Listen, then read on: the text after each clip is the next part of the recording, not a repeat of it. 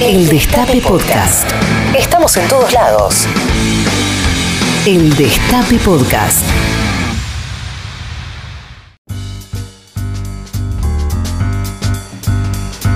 Uno o una de nuestros oyentes es muy difícil de identificar porque eh, de- el alias que se pone, por un lado está escrito en ruso eh, y después la, eh, la arroba es arroba sp3tsn4z-4r, o sea, es, es como Super Gente 86. Eh, pero no- nos me, me- me manda una foto a partir de lo que estamos hablando de un negocio cualquiera en algún momento de, lo- de los Estados Unidos que tienen pegado en las vidrieras eh, un cartel que dice No firearms allowed on this property. En esta propiedad no se permiten armas porque lidian con eso. Hay, este, l- están acostumbrados todos los días a lidiar con gente que va con el chumbo este, en la cintura como en el lejano oeste que en general es lo que, lo que produce los desastres, eh, porque estamos hablando de gente que no, está, di- digamos, por un lado está habilitada legalmente, pero por otro lado no, no hay nada eh, que haya probado que esté en condiciones psicofísicas de hacer un uso racional de esas armas. ¿no? Eh, nosotros acá en esta radio y en Habrá Consecuencias llevamos semanas hablando de eh, la ofensiva de Donald Trump contra estas cuatro legisladoras del Partido Demócrata, todas muy jóvenes, todas representando minorías.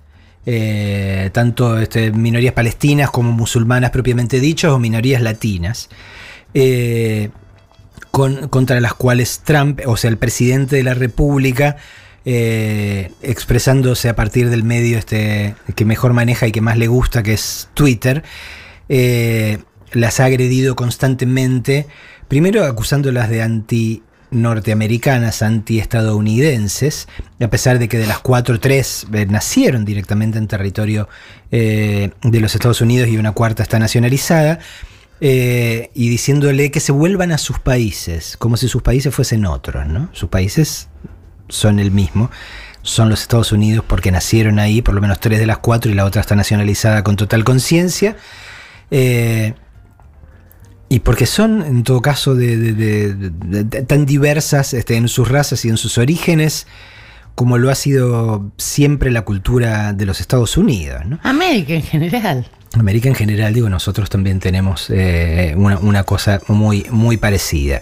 Eh, a partir de estas últimas eh, masacres que se han generado, que mencionábamos recién, que siempre llevan a lo mismo, ¿no? O sea, muy públicamente todos los políticos, todo el espectro político se manifiesta, qué horror, qué terrible, qué sé yo, pero nadie hace lo más obvio, lo imprescindible, lo único sensato que habría que hacer, que es poner condiciones a la venta, el uso y la aportación de armas eh, en un territorio de los Estados Unidos.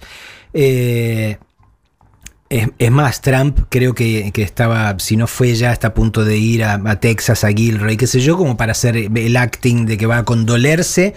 Ok, este puede ir a condolerse, pero no está haciendo nada por evitar esto. Más bien, este, dejando la legislación al respecto como está, y por otro lado, usando el odio político que, que es, eh, digamos, el combustible con el que eh, basa su poder. Su signo distintivo, además. Claro, este, no, no- no está haciendo nada por solucionar esto. Eh, hoy pesqué eh, un, un fragmento de, de un discurso de Alexandria Ocasio Cortés, que es una de estas cuatro legisladoras que yo estoy eh, mencionando, que es la legisladora este, de origen latino. Se van a dar cuenta por otro lado, porque cuando la escuchen mencionar palabras en español, tiene acento latino este claramente, más allá de que habla eh, perfecta y maravillosamente el inglés. Eh, y hace un discurso eh, respondiéndole a Donald Trump, que si bien puntualmente está dirigido a esta persona con nombre y apellido, es un discurso que podríamos aplicar a otros presidentes. Vamos a escucharla a Alexandria y yo voy a tratar de traducir eh, por encima lo que ella dice. Cuando hablamos de gente como si fuese una invasión, como si fueran una infección, directamente estamos usando las palabras de la supremacía blanca. Yo no quiero escuchar más el lenguaje de la supremacía blanca. Así que no quiero escuchar más la pregunta, ¿este presidente es racista? Porque lo es. Y quiero decirle a los hombres jóvenes y cada vez más a las mujeres jóvenes de este país que caen en las garras de la supremacía blanca. y que derraman vitriolo, veneno contra los latinos, contra los inmigrantes, contra los negros. Lo que tengo que decirles es, por favor, vuelvan. Yo sé que hay una madre esperando por cada uno de ustedes. Yo sé que hay una maestra o maestro esperando por cada uno de ustedes preguntándose qué le pasó a mi chico, a mi chica, a mi amigo. Nosotros queremos amarlos para que vuelvan.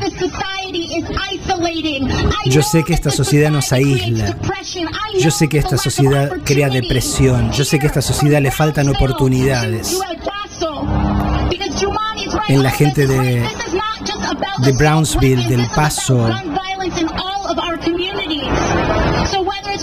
Esto no es solo sobre las armas en general, es sobre la violencia en nuestras comunidades, ya sea de misoginia o ya sea que tenga que ver con el racismo. Vos sos, vos no sos más hombre porque tengas un arma.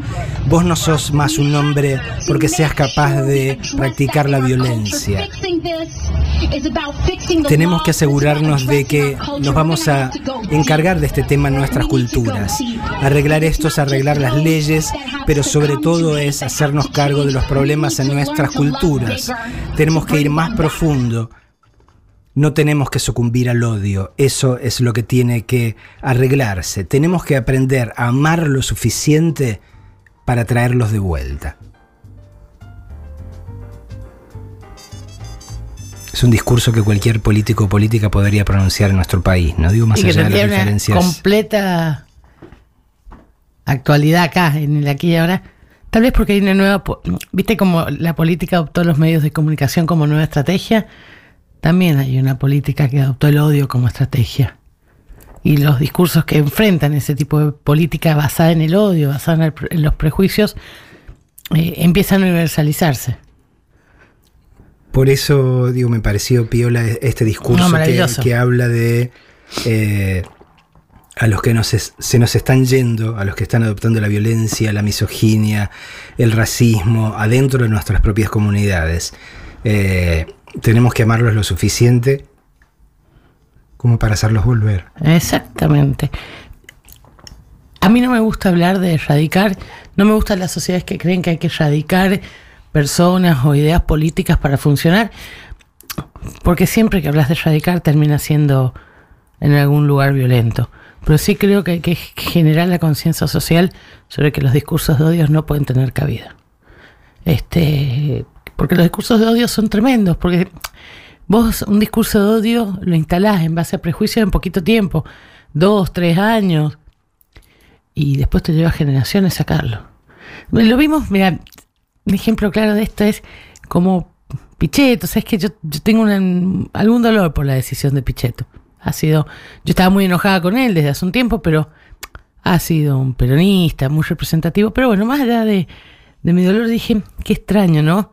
Porque hasta cuando los nuestros caen en las estrategias del odio, que empezó con la xenofobia de Miguel Pichetto, este, en un país como la Argentina, que en general es un país de fronteras abiertas, en el buen sentido, eh, amigable hacia los extranjeros por mandato constitucional. Pero, ¿sabes qué me pareció tremendo? Cuando tomó un discurso de odio que ya estaba muy viejo, incluso en la Argentina, que fue cuando le dijo a Axel Kicillof que era un comunista. Qué, cosa, que porque la dictadura nos enseñó que al menos el discurso de odio político era una cosa que no estaba bien. Y, es- Pichetto cae en, un discurso de odio tan evidente, tan estúpido y tan pasado de moda que generó la respuesta contraria a la que él esperaba. Pero mirá cómo, cómo, cómo influyen los prejuicios y qué necesaria que es crear política. Me van a decir desde el amor y me va- yo voy a decir desde el amor, me van a acusar de ser cursi, sí, soy cursi, pero cuanto menos desde la esperanza. Tiene políticas con odio, no puede ser, y la política tiene que generar esperanza. Pero es traer determinadas cuestiones al núcleo del que nunca deberían haberse apartado, ¿no? Digo, como yo el otro día le, le decía a Cristina, digo, ahora estás hablando de la felicidad. Y la felicidad es algo que uno no, no asocia naturalmente a la política cuando debería ser el centro, digamos. Si la política no es la persecución de, de- y es más, la Constitución americana lo dice claramente, o sea, la persecución de la felicidad, Es- es- la- búsqueda es... es- Este, eh, de, Bueno, de eso se trata, ¿no? Te voy a Este, contar una está- cosa tremenda. Mi papá hizo de Figueras en San Juan. Tremendo. Eh, La presión que tenía mi padre era. Porque probablemente me decía, Figueras es tan bueno que yo no tengo manera. Pero. Pero tu viejo tiene una No, preparación. no, pero mi papá dice- me empezó a hablar del amor. eh, Se decía de esta. se- de, de- y se, le digo, pa, es que tenés que. Yo decía, la, la política tiene que humanizarse. En la política entra el amor, entran. Este, el desconcierto de palabras que estaban como. Tengo esta sensación. Tal vez sean los 90, tal vez sean los tiempos modernos. Nos dejaron la idea de que la política es como una praxis meramente técnica, donde las emociones no tienen mucha razón de ser. Y la política es todo lo contrario. Yo empecé este programa diciendo la política es una pasión, es, es una emoción. eh, Entran en juego tus emociones primarias, las más profundas, las mejores y las más vergonzantes también. Este, y es necesario sacarle esa condición de máquina y asumir la humanidad de la política. Sin humanidad no hay política. Y sobre todo a partir de la conciencia de que nos tocó este universo, porque no nos tocó otro, que por definición está armado de una manera eh, en la cual construir algo este, que para uno importa mucho, siempre es un trabajo lento y laborioso. Y destruir algo es Dura dos segundos. Algo que se puede hacer en dos segundos. La lección que Entonces, uno aprende en la, cuando conoces la playa. Yo siempre pienso que no hay nada más educativo que el tiempo que te puede llevar a armar un bonito castillo de arena y basta un segundo y una ola para que ese castillo quede en nada. Nosotros que sabemos de qué lado estamos, este, ¿De qué lado de la mecha? de qué lado de la mecha estamos, este, claramente sabemos que eh, la paciencia no puede no ser una de nuestras virtudes. ¿no? Porque Exactamente. si y hay que tener la vocación que de volver a empezar. Algo pasó con el peronismo. El peronismo perdió y tuvo la vocación de volver a pensarse y volver a reconstruirse. Ahí está, estamos yendo a las elecciones unidas.